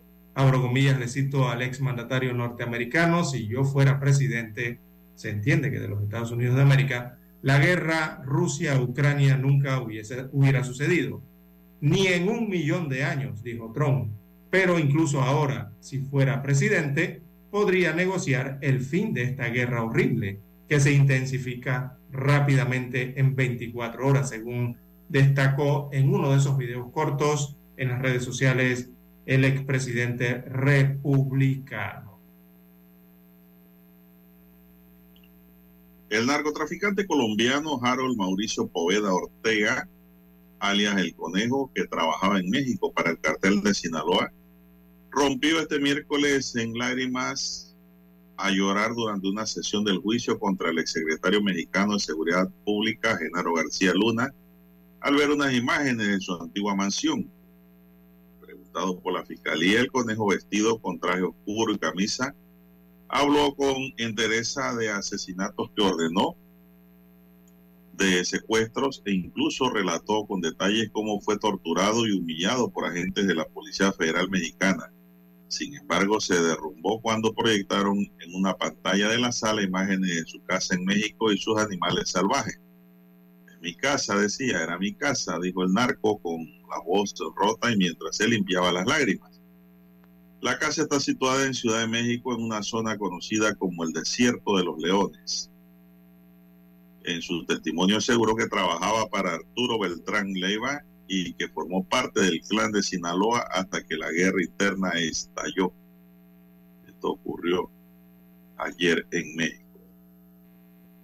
Así es. Bien, eh, el Buró Federal de Investigaciones de los Estados Unidos de América, el FBI por sus siglas, registró casa de verano de Joe Biden, del presidente de los Estados Unidos de América. Eh, después del registro, don Juan de Dios, amigos oyentes, no encontraron documentos clasificados, según se informa a través de los cables internacionales, ya que el FBI no ha encontrado nuevos documentos clasificados en el registro que efectuó este miércoles en una vivienda del presidente estadounidense Joe Biden, según se informó por parte eh, del abogado de la Casa Blanca. Abro comillas, cito, eh, no se han encontrado documentos con la señal de que estuvieran clasificados, dijo en un comunicado el representante del mandatario Bob Bauer. El abogado ya había informado horas antes de que el Departamento de Justicia estaba realizando una búsqueda planificada en la casa de Biden en la ciudad costera de Rio Boots, en Delaware. El registro se produjo en horas de la tarde de ayer, eh, eh, no, corregimos, se produjo en horas de la mañana, eh, a eso de las 10, 8.30 minutos de la mañana y el mediodía, según detalló Bauer. Después del registro, el Departamento de Justicia se llevó algunas notas escritas a mano por Biden y otros materiales para revisarlos con mayor detenimiento. Bueno, el presidente de El Salvador, Nayib Bukele, inauguró ayer, sin permitir el acceso a la prensa, el centro de confinamiento del terrorismo que tendría capacidad para 40 mil pandilleros y cuya construcción comenzó en el contexto de un régimen de sección vigente desde marzo. En una cadena nacional de medios de comunicación, el gobierno de Bukele divulgó un video en el que se muestra al mandatario realizando un recorrido por la prisión junto a un grupo de funcionarios. Un enlace de prensa de la Secretaría de Comunicaciones del gobierno confirmó a la agencia EFE que con esta visita quedaba inaugurada la prisión. Fue el 21 de julio pasado que el mandatario firmó un mensaje en Twitter que esta cárcel tendrá espacio para 400, no, para 40 mil terroristas, quienes estarán incomunicados del mundo exterior sin que se conozca el costo de la obra. El ministro de Obras, Romeo Rodríguez, dijo al mandatario que esta se constituiría en la cárcel más grande de toda América y que sería imposible que salga un reo del recinto que tiene 23 hectáreas de construcción. Por su parte, el ministro de Defensa, René Merino, y el director de la Policía Nacional Civil, Mauricio Ariaza, indicaron al mandatario salvadoreño que la cárcel estará resguardada por 600 soldados y 250 policías. Según ha informado la presidencia, el centro penitenciario se construyó en terrenos propiedad del Estado en el municipio de Tecoluca, en el centro del departamento de San Vicente y funcionará alejada de las zonas urbanas. La construcción de esta prisión ejemplar se dio entre críticas de la oposición que ha señalado falta de transparencia, principalmente por la aprobación en la Asamblea Legislativa dominada por el oficialismo de una ley que permitía saltarse los controles acostumbrados en las obras estatales. La organización Cristo Sol presentó a mediados de del mes de enero una demanda ante la sala de lo, de lo constitucional de la Corte Suprema de Justicia salvadoreña para que declare inconstitucional una serie de leyes que favorecen la corrupción, entre ellas la ley especial para la construcción de centros penales bajo el régimen de sección aprobada por el Congreso en 2022. En el contexto del régimen de sección media denominada Bukele Guerra contra las pandillas, se ha detenido a más de 62.900 supuestos pandilleros que han dejado más de 7.400 denuncias de atropellos a derechos humanos en El Salvador. Bueno, don César, el número allí de detenidos supera a los que tiene la cárcel como capacidad. Sí, evidente, ¿no? Le sobran todavía 20.900. Tendrá que hacer otra cárcel. De máxima seguridad. De máxima seguridad. Bien, las seis. Pero en esta cárcel, César, se me olvidaba decirte, eso no está en la noticia. En esta cárcel, todo el que está allí tiene que trabajar para comer. Así, en, en El Salvador es así, don Juan de Dios. Todo. Allí, porque le dijo que no va a mantener, él no va a mantener criminales. En encima que matan a la gente, le roban, le hacen de todo, hay que mantenerlo cuando queda preso. No. Tienen que trabajar. A sembrar comida, su propia comida dice que tienen que indemnizar a sus víctimas con lo que produzcan en esos centros de trabajo dentro de esa cárcel. Bueno, muy bien. Me parece bien. muy bien. Bien, 7.57, ya a las 7.58 minutos. Bueno, en Europa, don Juan de Dios, Richie Sunak critica presencia de profesores eh, en histórica huelga en Reino Unido y aboga entonces por el derecho a la educación. Y esto es lo que ha dicho el primer ministro británico eh, defendiendo en el Parlamento el derecho de los niños y de los jóvenes a recibir educación al rechazar la ola de huelgas que secundan este miércoles eh, numerosos sectores en el Reino Unido, entre ellos los profesores y personal universitario, en lo que es la mayor jornada de paro en más de una década en el Reino Unido. Esto está subiendo como la espuma. Así que en la sesión semanal de control de la Cámara de los Comunes del Parlamento allá en el área británica, el líder conservador evitó pronunciarse demasiado sobre las huelgas y recalcó que en el caso de los maestros, estos ya recibieron un incremento salarial e insistió en que los niños merecen estar en la escuela. Y lo que está pasando es que hay medio millón de trabajadores, entre ellos conductores de trenes y de autobuses, además de profesores y empleados de las universidades que han parado, han parado en reclamo de mejoras salariales por el elevado costo de la vida allá en el Reino Unido, después de que la inflación marcara 10,5% en esta isla, eh, Dos Man de Dios. Y para el día de hoy, según observo los videos, eh, se han montado, hay piquetes eh, fuera de las estaciones de trenes, también fuera de las escuelas primarias y secundarias, también de algunos departamentos gubernamentales, o sea, oficinas gubernamentales británicas, y también en universidades de todo el país. se están registrando la mañana de hoy allá en el Reino Unido. Bien, las 7 puntos de la mañana, vamos directo con la conexión satélite hasta Washington.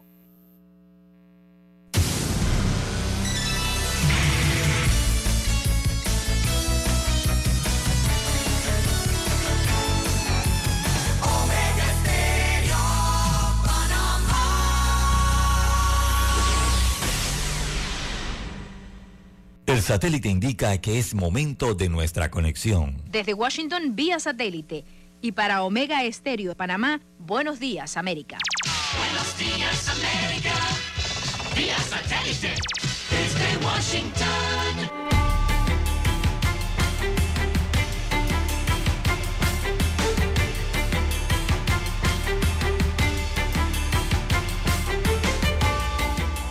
Les informa Henry Llanos.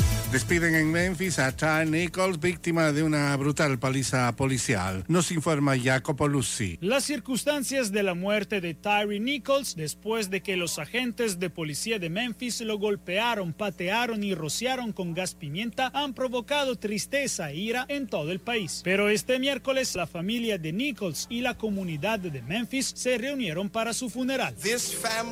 Esta familia ha soportado la carga masiva, irrazonable, injustificable y no solicitada de llorar a su ser querido y al mismo tiempo luchar por la justicia. Como Memphis exige justicia, como nuestra nación espera justicia. Jacopo Luzzi, Voz de América. Un hombre abrió fuego el miércoles en varios lugares de Washington, D.C., la capital de Estados Unidos, hiriendo a dos personas y mató a un empleado del metro que intentó detenerlo. La policía publicó el aviso desde su cuenta de Twitter. Asham Benedict, subdirector ejecutivo de policía, informó en la conferencia de prensa que el individuo ahora bajo custodia hirió a una persona mientras viajaba en un metrobús en los alrededores de la calle 14 y Potomac cerca de las 9 de la mañana.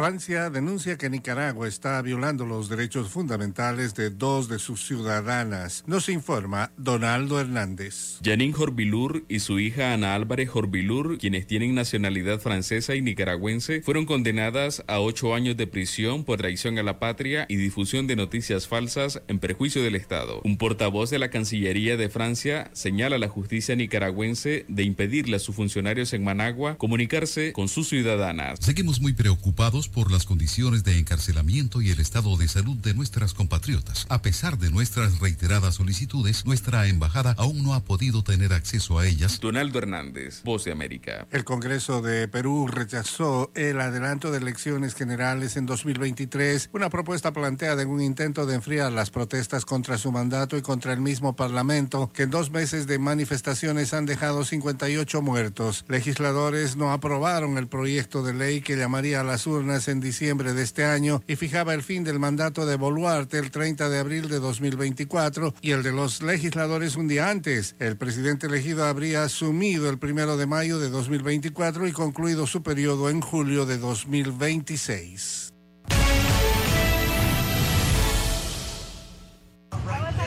Las autoridades fronterizas encontraron 350 pastillas de la droga sintética escondida en el compartimiento de audio de un vehículo que cruzaba el puerto fronterizo de Nogales.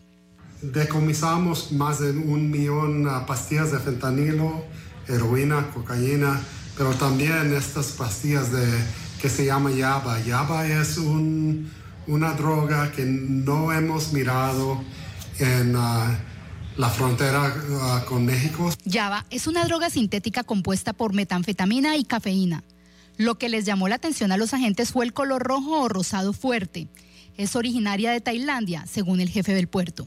Tenemos un laboratorio aquí en, la, en uh, Puerto de Nogales y pueden uh, hacer análisis Contactamos a la Administración de Control de Drogas y dijeron a través de un correo electrónico que no tienen a la llave dentro de sus investigaciones. Para las autoridades es algo nuevo y desconocido. Para los educadores es un nuevo reto que enfrentar. No lo conocemos como tal. Sabemos que hay drogas que son artificiales, que están dañando a los chicos y dentro de esta de la llave yo te podría decir que no, no tenemos un conocimiento profundo de estas drogas. Aduanas y Protección Fronteriza CBP en Nogales reportó que el cruce de fentanilo por Arizona está en auge. Durante los primeros meses del año fiscal 2023 han incautado 4.260 kilos de fentanilo, mientras en todo el 2022 decomisaron 16.667 kilos. Paula Díaz, Voz de América. Desde Washington, vía satélite.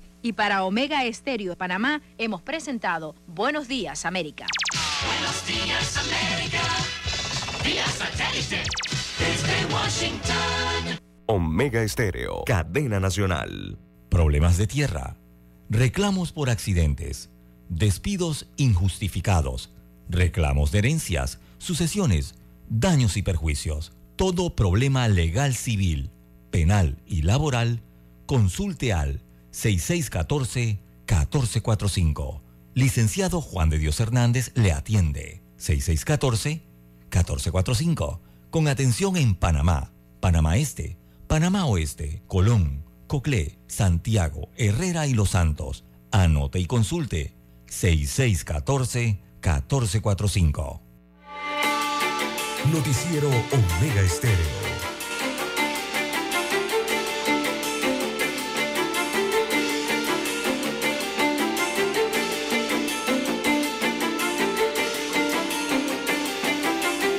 Avanzamos, don César. Entramos ya en la última media hora. Es un noticiero, el primero con las últimas, un noticiero diferente para gente pensante.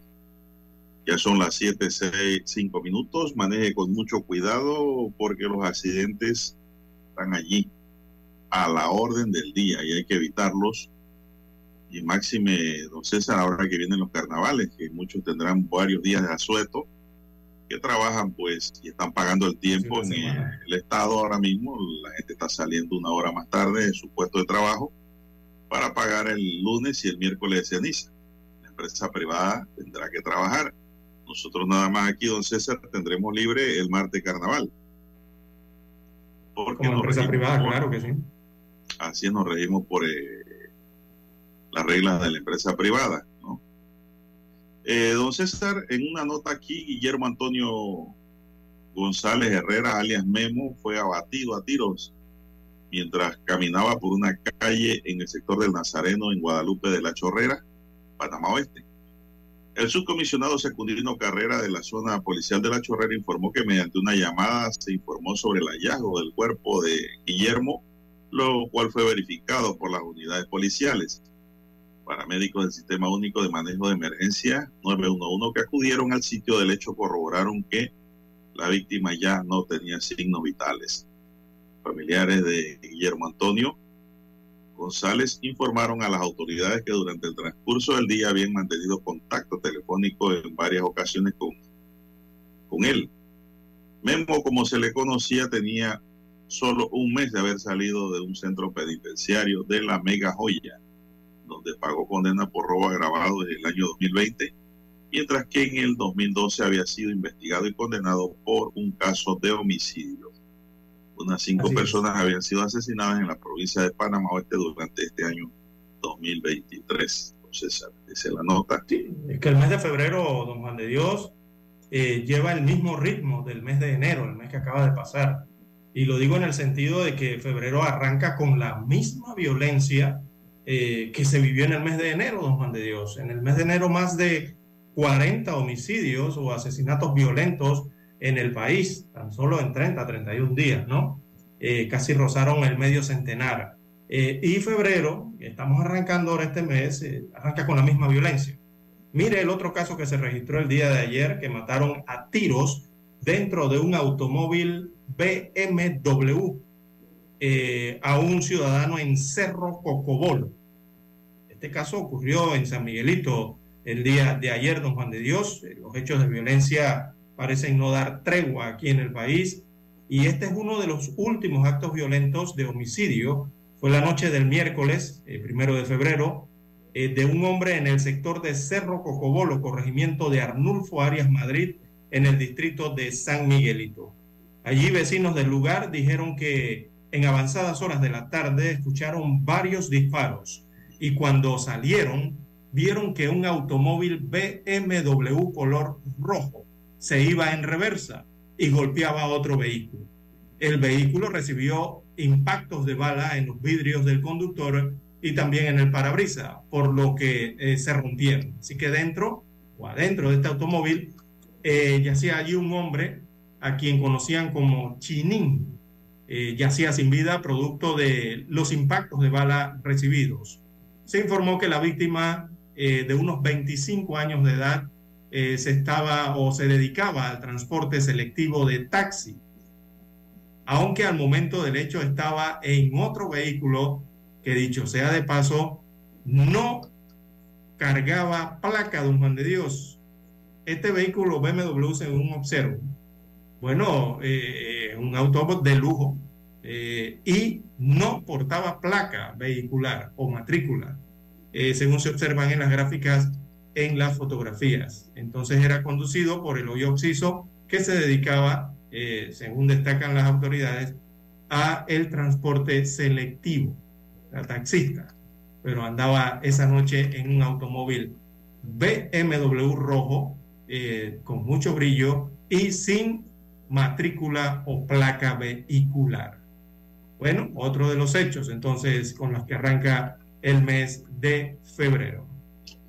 Bueno, el adolescente Alexis Quiroz Murillo de 17 años de edad fue quien murió la noche del martes tras presuntamente haber ingresado con otros individuos a robar una joyería en el centro comercial Metromol. El hecho se registró a eso de las 6 de la tarde cuando sujetos armados irrumpieron en la joyería pero la vuelta no le salió bien como esperaban, ya que los seguridad del Metro Mall se enfrentaron a tiros con ellos. Estos seguridades están bien preparados en lo que es tiro, don César, saben usar armas. En este hecho, el adolescente terminó muerto en el área de estacionamiento de Metromol cuando intentaba escapar con sus copiches. En este mismo lugar se incautó un arma de fuego también, según las investigaciones iniciales de la policía Posteriormente, la policía recibió información de residentes de todo el área de Villaflor que los pusieron sobre aviso, ya que habían varios sujetos desconocidos que se estaban introduciendo en los patios de la residencia. Inclusive uno se escondió debajo de un carro de un patio ajeno, don César, para despistar a la policía. Y de allí lo sacaron. Cuando la Policía Nacional llegó, logró aprender a dos jóvenes, uno de ellos de 20 años que residía en o reside en la siesta de Tocumen. Yo digo residía porque ahora va a residir en La Joya. Mientras que el otro detenido es un joven de 18 años residente en la provincia de Colón, que también va a quedar preso. Autoridades han informado que se mantienen en la búsqueda de otros implicados en este robo a una joyería en Metro Mall, César. Así es. Bueno, y se confirma también el hallazgo de un cuerpo sin vida de un venezolano en un vagón de un camión de basura, don Juan de Dios. Eso parece que fue un accidente, don César.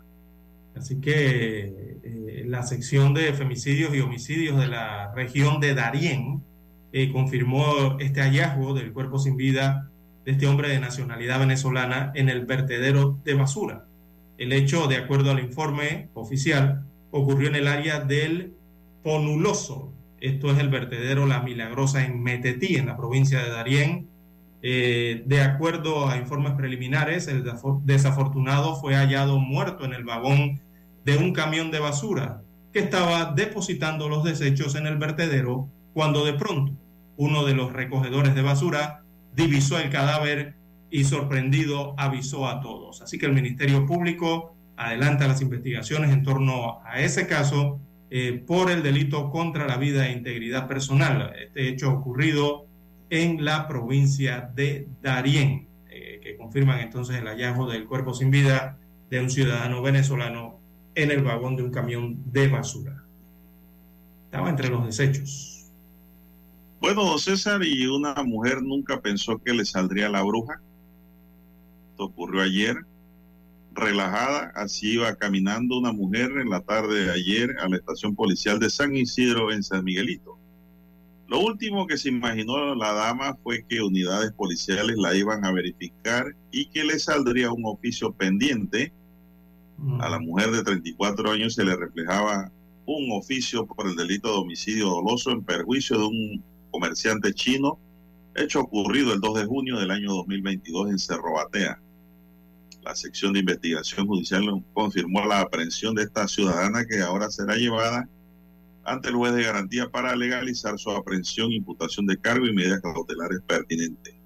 Fue la noche del jueves 2 de junio del año pasado cuando en la barrotería Antonio Hu, ubicada en el sector de Cerro Batea, en Belisario Frías, en el distrito de San Miguelito, fue asesinado a tiros el comerciante Wei Wen Juan, de 37 años. El hecho se dio en medio de un robo a mano armada y parece ser que estaba identificada esta señora. Así que pues nunca pensó ella que iba a estar vinculada a un crimen, sino que le iban a soltar posteriormente. Y no fue así. Son las 7:14 minutos, don Dani. Vamos a hacer la última pausa y regresamos en segundos. Noticiero Omega Estéreo. A esta hora establecemos contacto vía satélite desde Washington. Gracias a Banco Aliado. 30 años. ¿Qué quieres crear? Guatemala vive la primera fase del proceso electoral que incluye la inscripción de candidatos y según el reporte del Tribunal Supremo Electoral, a la fecha se han recibido 12 expedientes de binomios presidenciales y 10 partidos han sido notificados con el aval del organismo electoral. Sin embargo, se han presentado tres impugnaciones, como explica el portavoz del ente electoral, Luis Gerardo Ramírez. Hasta el momento, para binomios presidenciales se han presentado solamente tres recursos. El partido Cabal presentó contra la coalición Valor Unionista, el partido Todos contra el partido político UNE y una persona particular presentó contra el partido político Cabal. El portavoz Ramírez agregó que estos recursos de nulidad deben ser analizados por los magistrados en un plazo de tres a cinco días. Lo que establece la ley es que estos recursos de nulidad tienen que ser presentados en el lugar en donde se realizó la inscripción. Posteriormente, ellos lo elevan al Pleno de Magistrados como autoridad superior para que conozcan y resuelvan. En tanto, los candidatos que fueron impugnados esperan una resolución favorable, como afirma Edmond Mulet, candidato del Partido Cabal. Estamos seguros pues de que será sin fundamento, que será rechazada esa impugnación por el TSE y que estaremos inscritos y listos para participar en la contienda electoral, esperando pues que todo se pase en paz, en tranquilidad y en respeto mutuo. Asimismo, la candidata Suri Ríos de la coalición Valor Unionista dijo que confía en el análisis del Tribunal Supremo Electoral. Yo creo que el Tribunal Supremo Electoral está compuesto por autoridades que realmente son responsables y que saben las decisiones que han tomado, cómo deben hacerlas y basadas Por su parte, el partido Movimiento para la Liberación de los Pueblos presentó un recurso de nulidad para revertir la resolución del Tribunal Supremo Electoral que rechazó su inscripción. Eugenia Sagastume, Voz de América, Guatemala. Banco Aliado, cumpliendo 30 años en el mercado, te invita a generar hasta el 3% con su cuenta Más Plus. Banco Aliado, 30 años. ¿Qué quieres crear? El reportaje internacional llegó a ustedes gracias a Banco Aliado. 30 años. ¿Qué quieres crear? Noticiero Omega Estéreo.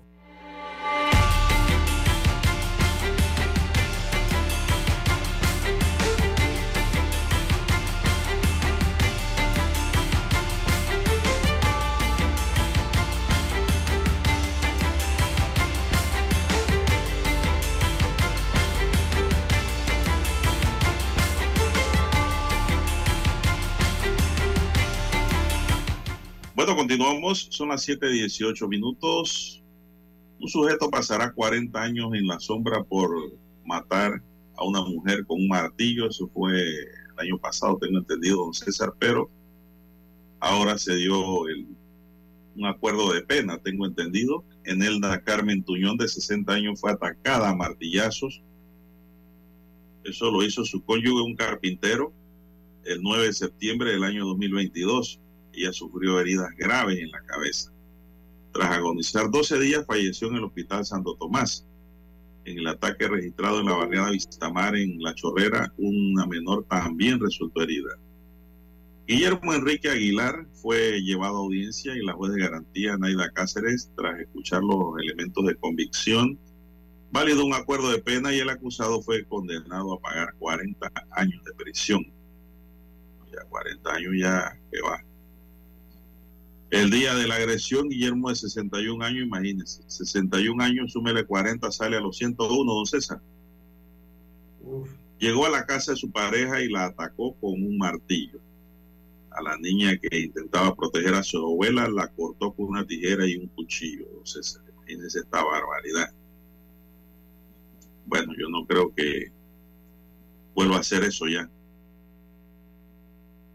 lamentablemente cosas que no deben ocurrir, don César, ocurrieron. Como este sujeto va a matar a la mujer a martillazos. Oiga, indolencia, ¿no? Una violencia extrema y esto raya con la locura. 7.21. Son las 7.19 minutos, don César. A la mujer no hay que golpearla ni maltratarla, es nuestra premisa siempre, nuestra línea. No, la mujer hay que respetarla, hay veces que hasta se pasan también, pero mejor es dejarla. ¿Por qué? Porque todos tenemos madres o hermanas o hijas o nietas, don César, y no nos gustaría que le hicieran actos de violencia. Entonces el hombre pensante, el hombre inteligente no le da cuerda a la violencia cuando se origina en el hogar indistintamente quién le inicia. No le da más cuerda. Bien. Las 7.21 minutos, 7.21 minutos de la mañana en todo el territorio nacional. Don Juan de Dios, y, y yo noto que aquí en Panamá eh, sigue el problema con eh, las denominaciones de monedas eh, falsificadas, estas monedas de un balboa o un dólar, ¿no? La A eso no le han parado bola, don César. La gente sigue circulando la moneda. Pero es que, es que ese es el detalle, don Juan de Dios, que el problema es eso que usted acaba de decir que nadie en este país le para bola a eso. Entonces, ¿para qué están las autoridades? Que tienen que ver con esos temas en específico. Se lo digo porque ayer fui a repostar combustible y el, empleado de la estación de combustible me entregó varios envueltos, me entregó varias monedas de un balboa. Eh, y me dijo, revíselas, tenga cuidado porque pueden haber falsificadas. Me dice así, yo pensaba que era en tono de broma, y no era en tono de broma, don Juan de Dios era, me pidió que las revisara de verdad, por si acaso a él se le habían ido. Parece que le están introduciendo monedas eh, falsificadas, don Juan de Dios, eh, sigue la circulación en los comercios. Y el problema aquí es que nadie las saca de circulación. Eso es el principal problema. Es lo que está pasando con las monedas falsificadas, don Juan de Dios. Ni los bancos, ni los cuentavientes, a pesar de que saben que son falsas, nadie las saca de circulación. Entonces allí es donde está el problema. Y uno se pregunta, ¿por qué las autoridades respectivas no hacen nada al respecto? Si las leyes nacionales dicen que el tratamiento que debe darse a las monedas falsificadas es el mismo, es el equivalente o es igual cuando se da la circulación de billetes de dólar falsificados. Así mismo como ocurre con el billete de dólar falsificado, así mismo se debe hacer con las monedas falsificadas de circulación aquí en el país. Entonces, lo que está pasando es que cuando el banco detecta un dólar americano falso, ¿qué hace inmediatamente don Juan de Dios? Lo saca de circulación, ¿verdad? Lo rompe, lo tacha, lo pinta, le hace agujeros, lo corta, agarra una... Bueno, hace cualquier cuestión que lo invalide, ¿verdad? Y se lo regresa al cuentaviente inservible, ¿sí o no? Se lo devuelve. Pero eso los bancos. Ah, bueno, los bancos. Pero ¿qué pasa con los bancos con las monedas de un balboa falsificadas? ¿Qué están haciendo los bancos? la regresan íntegra al cuentaviente y el cuentaviente lo que hace al final es seguir circulándola por la economía, don Juan de Dios. Los ciudadanos que afirman, están afirmando que los bancos se las están regresando, Bueno. se las están regresando falsificadas. Don César, Entonces, hay que hacer algo al respecto. espérese, espérese, espérese. Va-. Vamos a poner los puntos sobre las I.